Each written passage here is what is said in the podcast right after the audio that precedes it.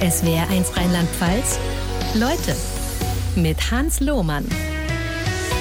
Zu Gast Leontine von Schmetto, die sogenannte Adelsexpertin im ersten Fernsehprogramm. Ich grüße Sie herzlich. Herzlich willkommen bei Leute, Frau von Schmetto. Schönen guten Tag, Herr Lohmann. Ich habe jetzt absichtlich sogenannte gesagt. Ähm, ja, und ich bin nicht Adelsexpertin, mhm. Königshausexpertin. Ah, feiner Unterschied. Ja, fein, klein, aber wichtig. Okay, ich werde mich bemühen, das im Laufe der Sendung ähm, einzubauen. Sie sind in den letzten Tagen seit dem Tod Elisabeths II. quasi omnipräsent im Fernsehen. Welche Aufgaben haben Sie während des Staatsbegräbnisses? Ja, ich werde ja zusammen mit meiner Kollegin Julia Senn ähm, das Staatsbegräbnis kommentieren, wobei man sagen muss, wir fangen schon um 9 Uhr morgens am Montag den 19. September an und werden dann durchgehend acht Stunden ähm, sozusagen das Geschehen rund um das Staatsbegräbnis und das Staatsbegräbnis selber kommentieren. Mhm. Mit anderen Worten, Sie reden sich da auch den Mund fusselig. Na, ich bin ganz glücklich, denn es gibt wunderbare Korrespondenten in London vor Ort. Ähm, wir werden nämlich die Kommentierung aus Hamburg übernehmen und sehen sozusagen auf großem Bildschirm, was, was vonstatten geht. Aber die Kollegen vor Ort können natürlich viel besser die Atmosphäre noch aufsaugen. Und außerdem haben wir natürlich auch Experten, weil acht Stunden durchreden. Ich glaube, das will ich mir nicht antun und ich möchte es ehrlich gesagt auch unseren Zuschauern nicht antun. Wir haben diese Sendung schon am Freitag aufgezeichnet, also drei Tage vor dem Staatsbegräbnis. Äh, stand denn Stand Freitag schon alles fest, was da passiert, im minutiösen Ablauf, so wie es ja auch im Protokoll dann ganz gern mal steht? So wünscht man sich das und so denkt man sich das auch, aber es ist nie so. Also es ist, ich habe Ereignisse miterlebt, wie zum Beispiel die Geburtstagsparade der Queen in diesem Sommer.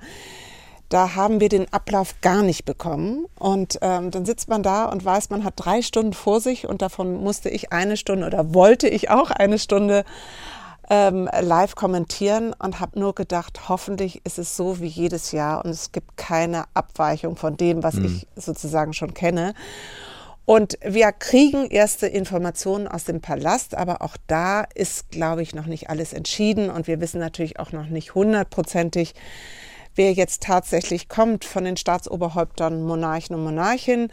Ich glaube, wenn wir Glück haben, werden wir die wichtigsten Informationen in der Nacht von Sonntag auf Montag bekommen.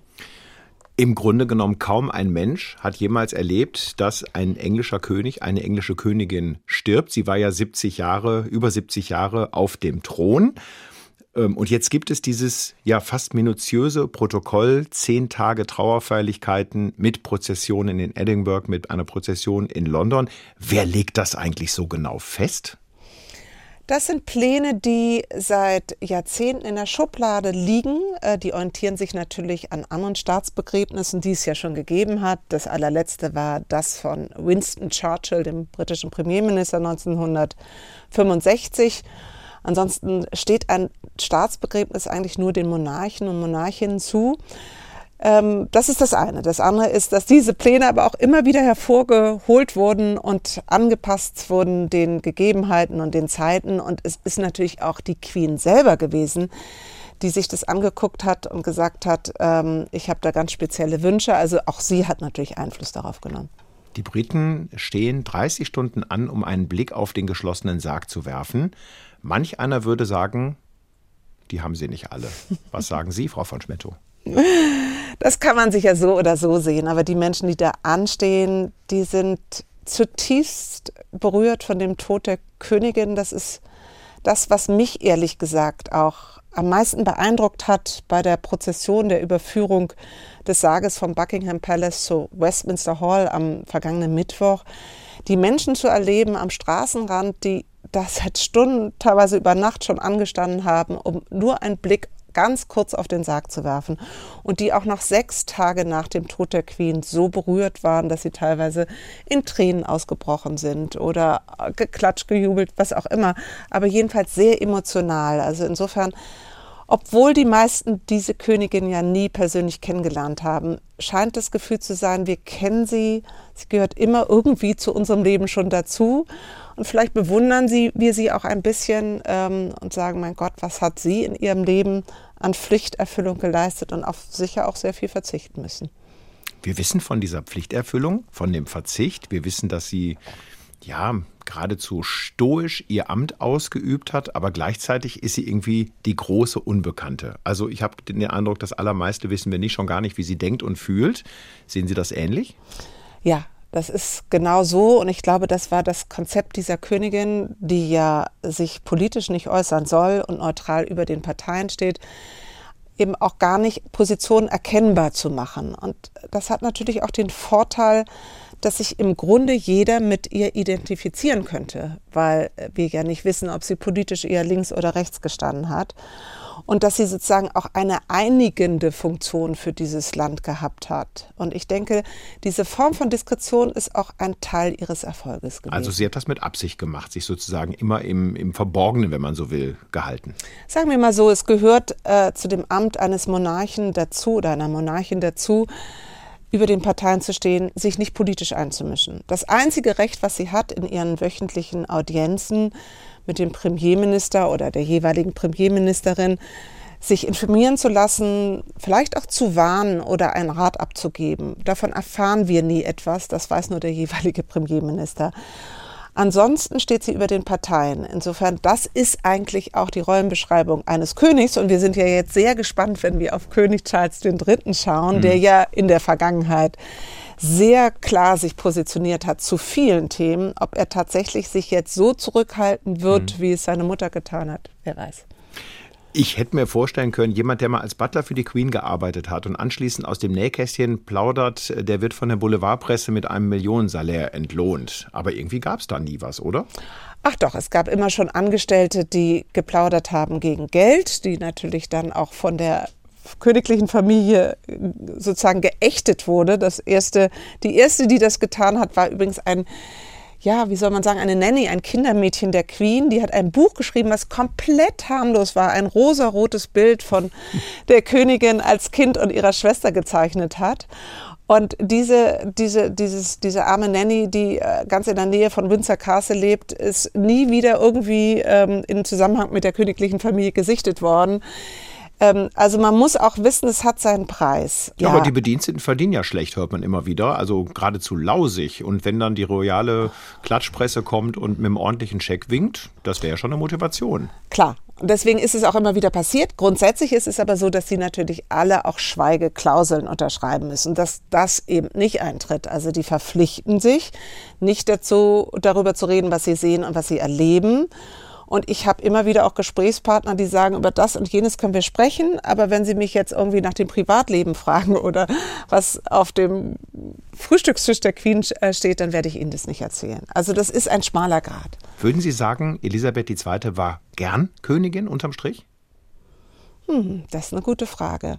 Ja und nein, glaube ich. Also ich denke mal, dass sie sich das gar nicht so sehr gefragt hat, weil sie das Amt auch von Gott gegeben gesehen hat. Ein Amt, das ihr qua Geburt oder nicht ganz qua Geburt, sie ist ja erst äh, Thronfolgerin geworden, als sie zehn war, ähm, dass ihr zugefallen ist. Und ich glaube, sie hat nicht so sehr mit dem Amt gehadert, sondern hat einfach es angenommen und sich gar nicht so sehr gefragt, welche Alternativen eigentlich möglich gewesen wären.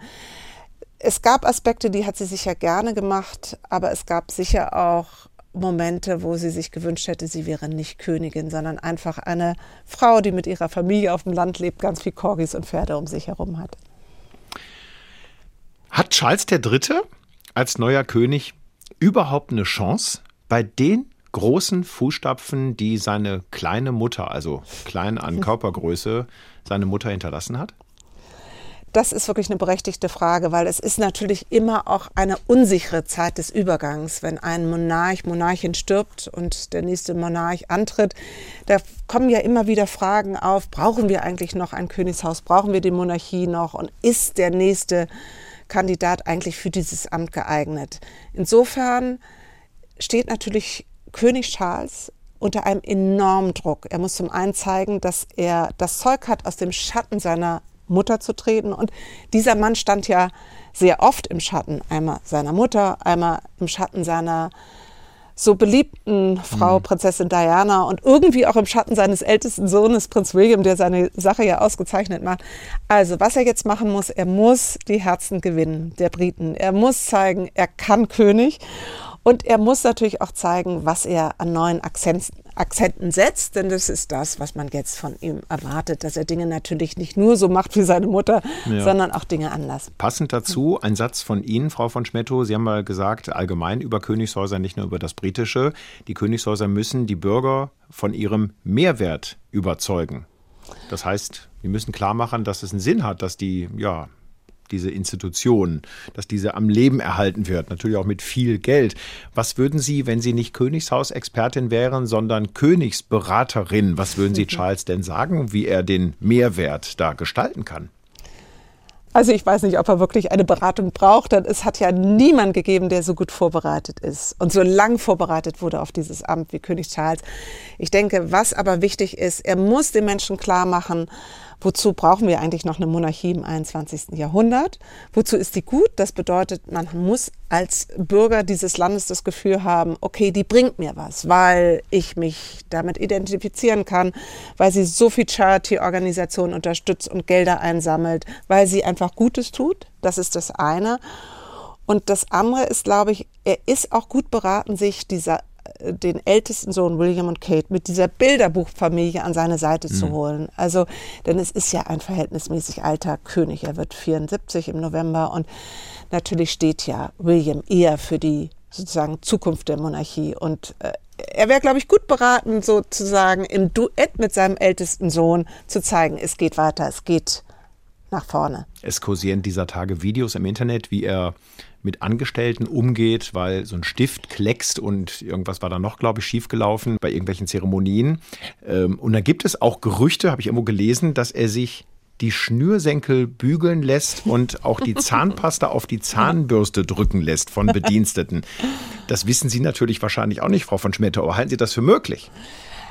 Also ich meine, er tut mir fast ein bisschen leid, weil dieses, er wird ja immer wieder oder wurde immer als Sonderling dargestellt. Und ich glaube, diese Geschichte mit der Zahnpasta ist so zustande gekommen, dass er sich mal den Arm gebrochen hat und sein Butler ihm halt immer die Zahnpasta auf die Bürste schmierte, weil mhm. er das selber nicht konnte. Und so entsteht natürlich diese wunderschöne Geschichte. Er macht es nie selber, er schleppt seinen Klodeckel mit sich rum und, und, und. Wir kennen ja diese Stimmt denn das? Äh, nee, das ist tatsächlich auch dementiert worden vom Palast. Ähm, also ich glaube, ich glaube, dass man ihm da auch sehr Unrecht getan hat. Ähm, er ist ganz sicher, was er ist, ist, er ist ein Workaholic. Er arbeitet Tag und Nacht und ich glaube schon, dass er auch den Anspruch hat, dass alle, die um ihn herum sind, mindestens genauso viel arbeiten. Also er ist ja berüchtigt für seine Black Spider Memos. Die hat er, diese Briefe in seiner krakeligen Black Schrift. Black Spider Memos, was ist ja, das? Ja, er hat ja so ein bisschen krakelige Schrift und ja. hat offensichtlich mit schwarzer Tinte viele Briefe an ähm, Regierungsmitglieder und äh, Parlamentarier geschickt. Die sind zum Teil auch veröffentlicht worden und man hat das sehr kritisiert, weil man gesagt hat, er nimmt Einfluss politisch, was nicht sein sollte. Aber er schickt diese Memos eben auch an Angestellte. Und ich, ich habe da mal Einblick bekommen. Und er ist jemand, der möchte im Grunde, dass man alles, was er in Auftrag gibt, schon gestern erledigt haben. Er ist ungeduldig. Er ist jemand, der im Grunde die Mission hat, die Welt zum Besseren zu verändern und an ganz, ganz vielen Ecken zieht und zart und möchte, dass das ganze Team mitgeht. Also das ist, glaube ich, schon auch eine Herausforderung. Aber er hat eine tolle Frau an seiner Seite, Camilla, und gerade in den Situationen, die Sie angesprochen haben, mit dem klecksenden Tintenfüller ja. habe ich sehr beobachtet, wie ruhig sie geblieben ist. Sie nimmt ihn den Füller ab, reicht ihn an irgendeinen Bediensteten weiter, lässt sich einen neuen geben, setzt sich hin und unterschreibt ins Gästebuch. Ist eigentlich wie so ein Unternehmenschef. Da gibt es ja auch ja. so Ungeduldige, die so viel erwarten ja. und dann vielleicht in der Ehefrau eine mäßigende Kraft an der Seite haben, wenn man so will. Und ich komme über die Zahnbürste nicht weg. Ich denke gerade drüber nach. Also ich könnte mit einer Hand Zähne putzen. Also mit inklusive Zahnpasta auf die Bürste drücken Sie wahrscheinlich auch. Ja, Sie haben wahrscheinlich ein ganz besonderes Talent. Also mit links.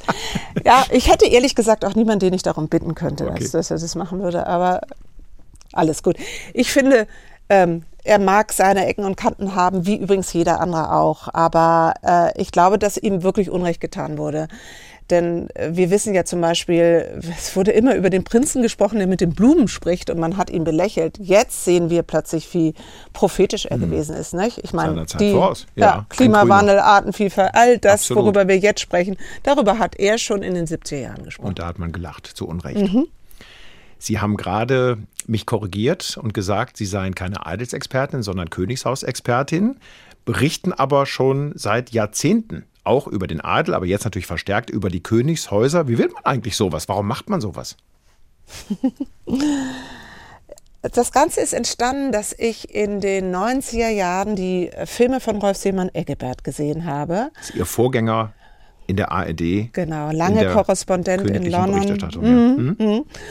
Und ähm, die haben mich begeistert und da bin ich irgendwann, als Rolf Seemann Eggebert nicht mehr in London, sondern in Hamburg wieder zurück im Schoße des NDR war, zu ihm gegangen und habe gesagt, warum machen wir nicht mal was über die deutschen Fürstenhäuser? Und dann hat er gesagt, dann schreiben Sie mal ein Konzept, das habe ich getan und dann hat die ARD beschlossen, jetzt macht man 13 Filme über 13 deutsche Fürstenhäuser. Und so bin ich da reingerutscht und bin auch so auf den Geschmack gekommen und aus den Fürstenhäusern sind dann die Königshäuser entstanden. Und ja, und die sind mir irgendwie ans Herz gewachsen. Es ist so eine, ich bin ja Historikerin und es ist so eine gute Mischung aus, man lernt viel über die Geschichte, man hat aber auch die Chance, so ein bisschen hinter die Kulissen zu gucken. Man stellt sich der Frage, wie kann so eine über 1000 Jahre alte Institution sich mhm. ins 21. Jahrhundert retten? Ich finde es spannend. Wären Sie das auch geworden, wenn Sie nicht von Schmetto mit Nachnamen hießen, sondern, sagen wir mal, Schulze? Wahrscheinlich viel früher. Denn äh, ich brauchte so meine Zeit sozusagen auch mit meinem eigenen Background Frieden zu schließen. Ähm also sind ja Gräfin von Schmetto, genau. Also ihr richtiger Name ist ja Leontine Gräfin von Schmetto. Mhm. Ja? Sie haben gut die Hausaufgaben gemacht. Und eben nicht Schulze. ja, also äh, ich, ich habe mich eher damit ein bisschen schwer getan und brauchte sozusagen meine, Zeit, meine Zeit, um das für mich Positive darin zu sehen und ähm, irgendwann zu dem Punkt zu kommen, wo ich auch selber Interesse hatte, woher kommen diese Familien eigentlich, wie sind die entstanden und äh, insofern, nein, ich glaube nicht, dass das was mit einer, meiner eigenen Familie oder dem Background zu tun hat. Das glaube ich nicht. Die ja, mehrtägigen Trauerfeierlichkeiten seit dem Tod Elisabeths II finden ja auch einen großen Niederschlag bei uns in den Medien, auch im ersten Fernsehprogramm, wo sie regelmäßig auftreten. Da sagen viele auch, Mensch, also jetzt ist auch mal gut, so wichtig ist Elisabeth für uns ja auch nicht. Aber es gucken natürlich auch viele zu, das ist ein echter Quotenbringer und die Klatschpresse lebt ja auch prima davon. Warum ist royale Berichterstattung beispielsweise im ersten Fernsehprogramm so wichtig, wo es doch auch viel Berichterstattung in der Gesellschaftspresse gibt, die so ein bisschen seriöser angeht? Naja, ich glaube nicht, wenn es in den Printmedien abgedruckt wird oder wo auch immer, dass das Fernsehen sozusagen diese Themen nicht mehr anfassen darf.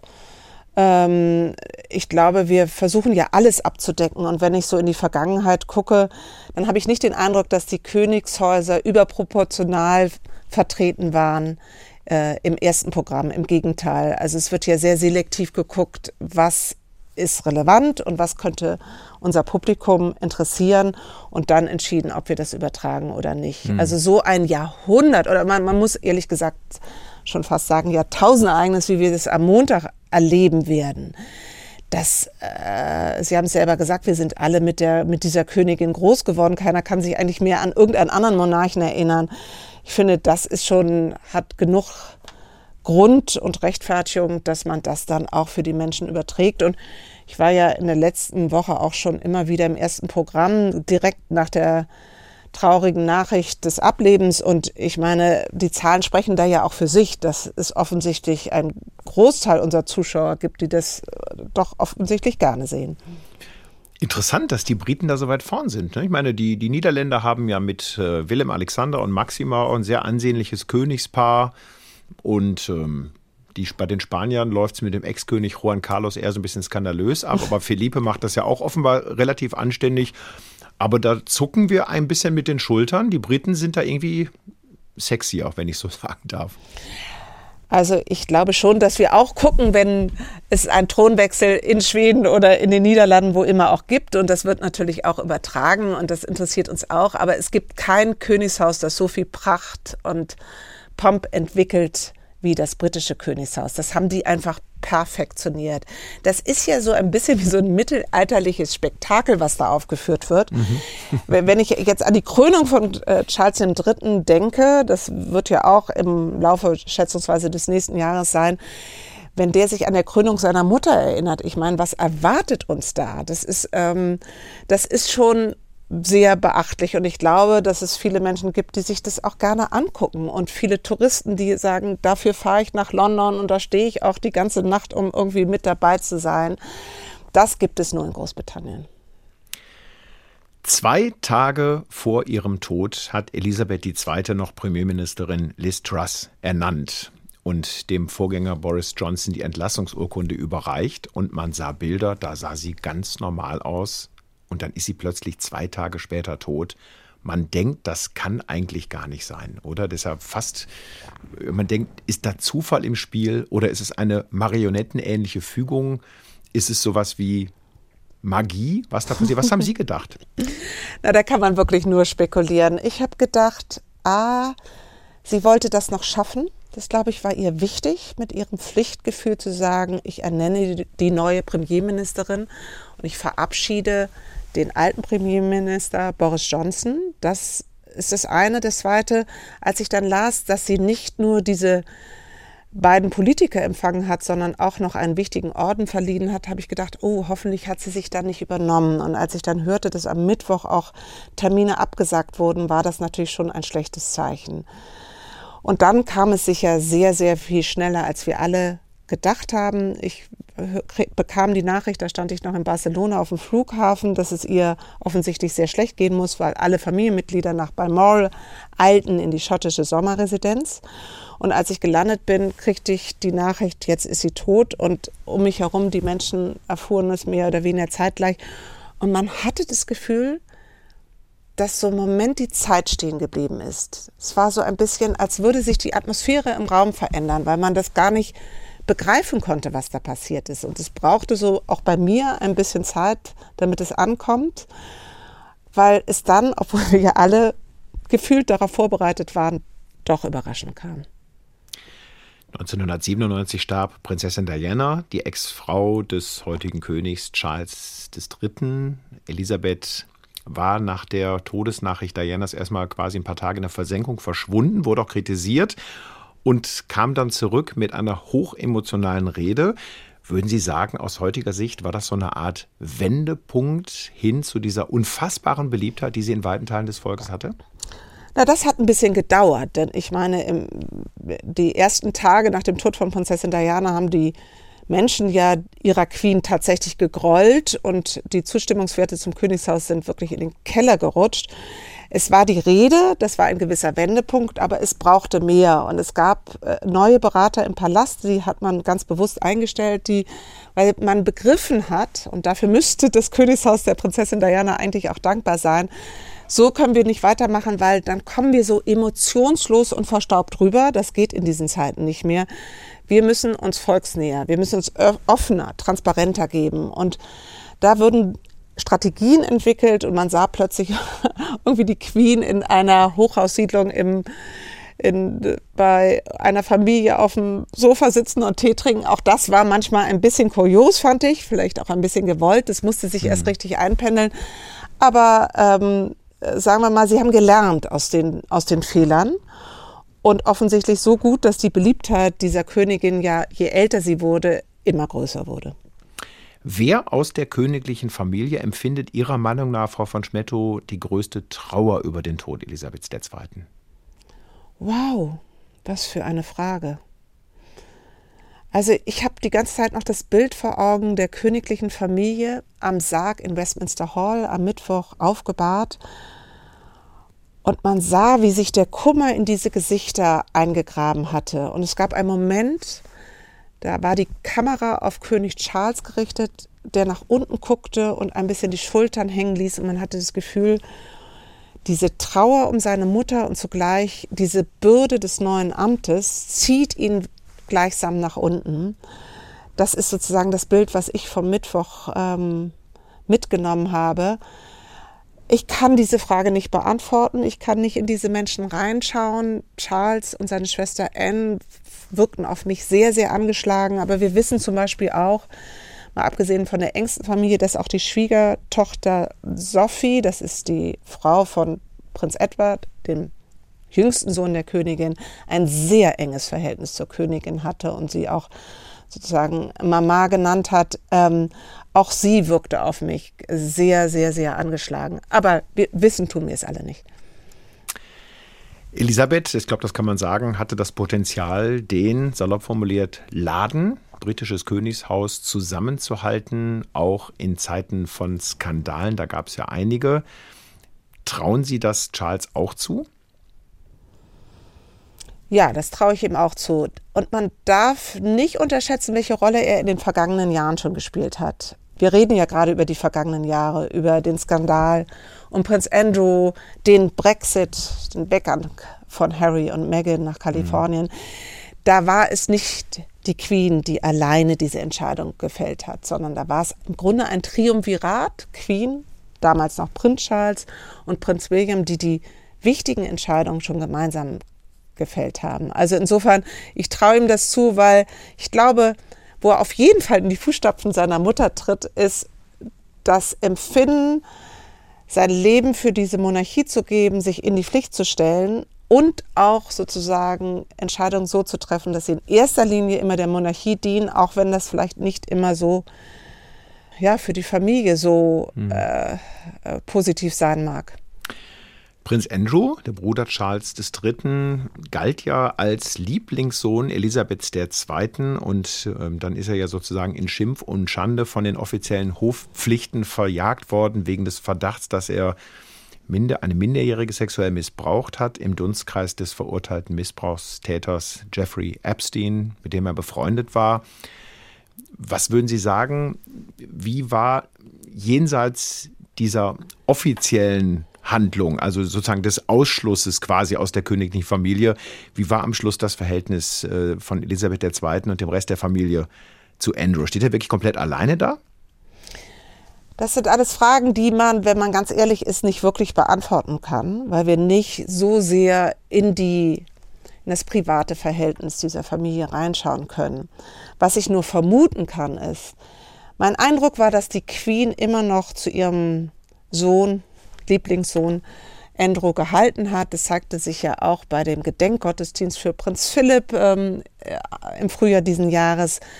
Da hat ja Prinz Andrew die Königin in die Kirche geführt. Das kann nur mit Zustimmung der Queen gewesen sein. Das hat, glaube ich, die, die beiden anderen Brüder entsetzt. Ähm, also insofern glaube ich, sie hat versucht, zu ihm zu stehen.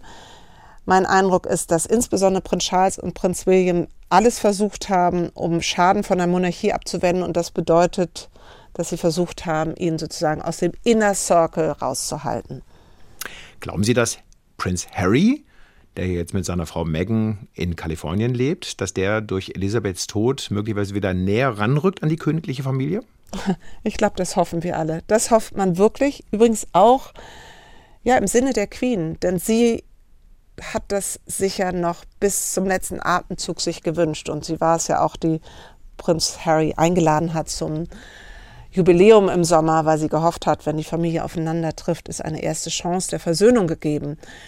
Ähm, was wir ja beobachten ist, noch vor anderthalb Jahren bei der Beerdigung von Prinz Philipp, da brauchte es einen ein Familienmitglied, äh, was zwischen William und Harry gegangen ist. Es war der Vetter Peter Phillips, weil die beiden Brüder es offensichtlich nicht ertragen haben, nebeneinander herzugehen.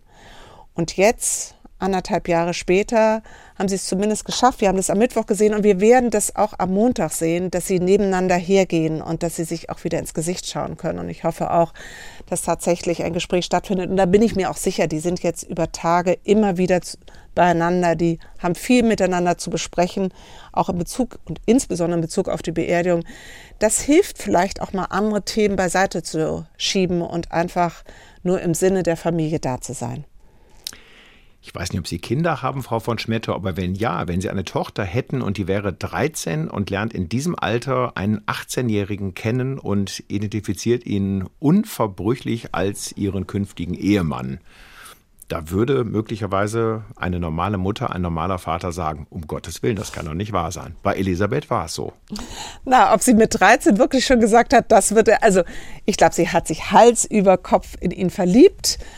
Ähm, ob sie ihren Eltern schon kommuniziert hat, das ist der Mann, den ich heiraten will, das weiß ich nicht so genau. Aber Sie haben völlig recht. Das war, glaube ich, für Sie von Anfang an nicht zu diskutieren und ein Fakt, der und sonst keiner und nicht nur zur Freude der königlichen Familie. Aber ich finde es so erstaunlich, weil sie hat sich immer den Gegebenheiten gebeugt und sie hat sich immer angepasst und sie hat immer alles so gemacht, wie man es von ihr erwartet hat. Es war ja ein auch sehr braves Kind, eine brave junge Frau, die wollte mal alles richtig machen.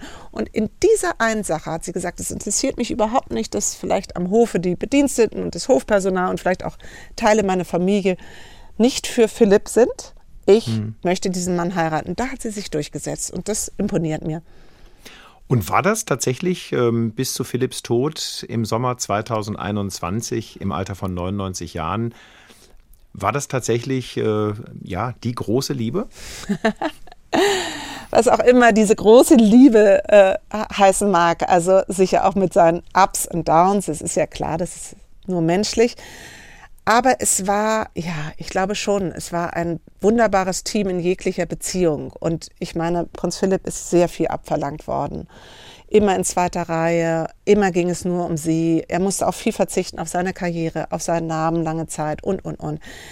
Und er hat es ja ohne Murren und Meckern getan. Er hat ihr immer zur Seite gestanden als loyaler Ehemann, auch als, glaube ich, gutes Korrektiv für sie, denn mhm. er war ja so ziemlich der Einzige, der auch mal sagen konnte, wenn ihm irgendwas an seiner Frau nicht gefiel. Das traut sich ja sonst keiner bei einer Königin. Nein, ich glaube schon. Ich glaube schon. Die beiden, ähm, die gehörten zusammen. Es gibt, Frau von Schmetto, eine Gästeliste für das Staatsbegräbnis 1 plus 1. Äh, das heißt, es kommt ein Staatsoberhaupt oder ein gekröntes Haupt plus Begleitung. Im Fall Deutschlands ist es Bundespräsident Steinmeier mit seiner Gattin Elke Büdenbender. Und die dürfen alle nicht mit dem Helikopter beispielsweise anreisen. Da gibt es bestimmte Beschränkungen. Ansonsten wird auch das komplette Chaos ausbrechen. Wie beurteilen Sie die Sicherheitslage in London? Das ist ja schon eine Aufgabe, wenn so viele wichtige Menschen kommen. Das ist ja im Grunde genommen ein, ein, fast eine Herausforderung für Terroristen aller Art. Es ist eine absolute Ausnahmesituation, dieses Mammutereignis. Und ähm, sie werden sicher Sicherheitskräfte, Soldaten und Polizei aus allen Teilen des Landes nach London ziehen. Ähm, das ist so, als hätten, glaube ich, 35 Staatsgipfel äh, gleichzeitig stattfinden. Aber ich meine, es war ja schon seit ein paar Jahren absehbar, dass es irgendwann passieren würde. Also es überrascht ja auch die Sicherheitskräfte nicht. Ähm, insofern. Bestens also, vorbereitet. Insofern bestens vorbereitet. Mhm.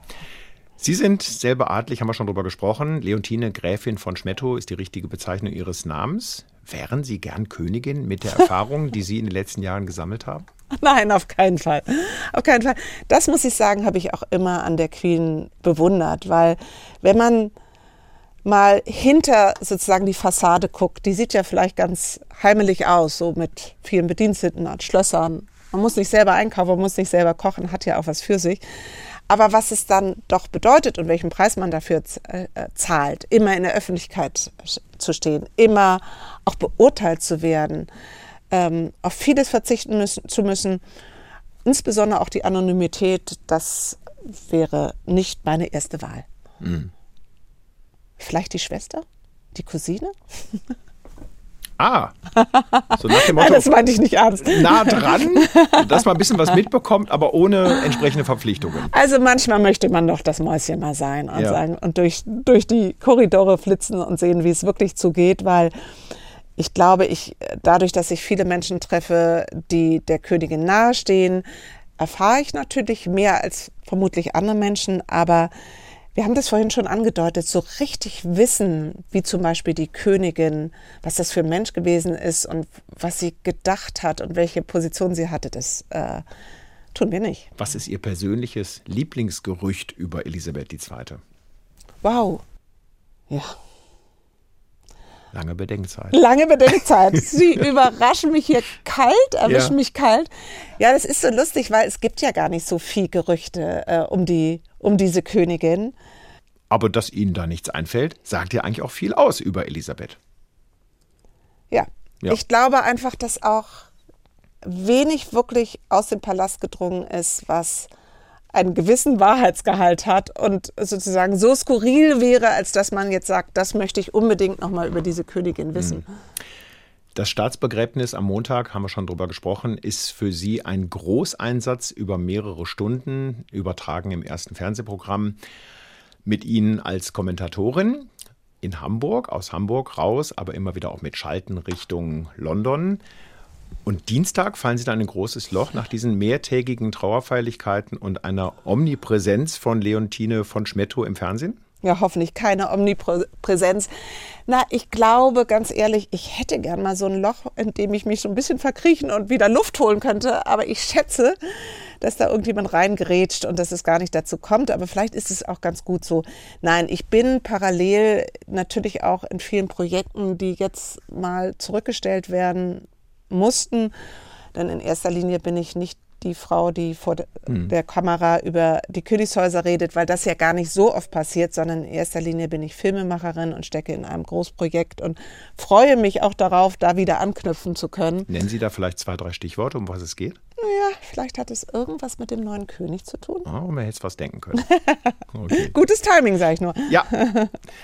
Also zufällig sozusagen schon angefangen, bevor das ja, Ganze jetzt an Aktualität gewann. Also, ja, ich meine, gut, es ja. war damit zu rechnen, irgendwann früher oder später, klar. Also es ist, ja, ja, genau so ist es. Mhm.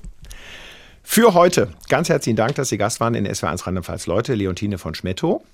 Und ich wünsche Ihnen alles Gute. Zum Schluss von Leute ist traditionell Geschenkezeit und bei Ihnen kann ich nicht anders ich möchte Ihnen gerne eine Solar Queen schenken. Ich habe zwar den Verdacht, dass Sie die vielleicht schon haben, aber falls nicht, wunderbar, so ein kleines Püppchen, 10 cm hoch, mit einem kleinen Solarkollektor, der dafür sorgt, dass die Königin ständig winkt. Und ich finde das eine schöne Abschiedsgeschichte. Das ist wunderbar. Ich freue mich sehr. Ich danke Ihnen. Sie kommt in meine Kollektion. Die letzte Queen war ein Nussknacker.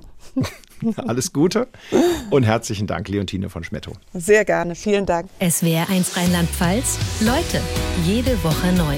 Auf swr1.de, in der SWR1-App und überall, wo es Podcasts gibt.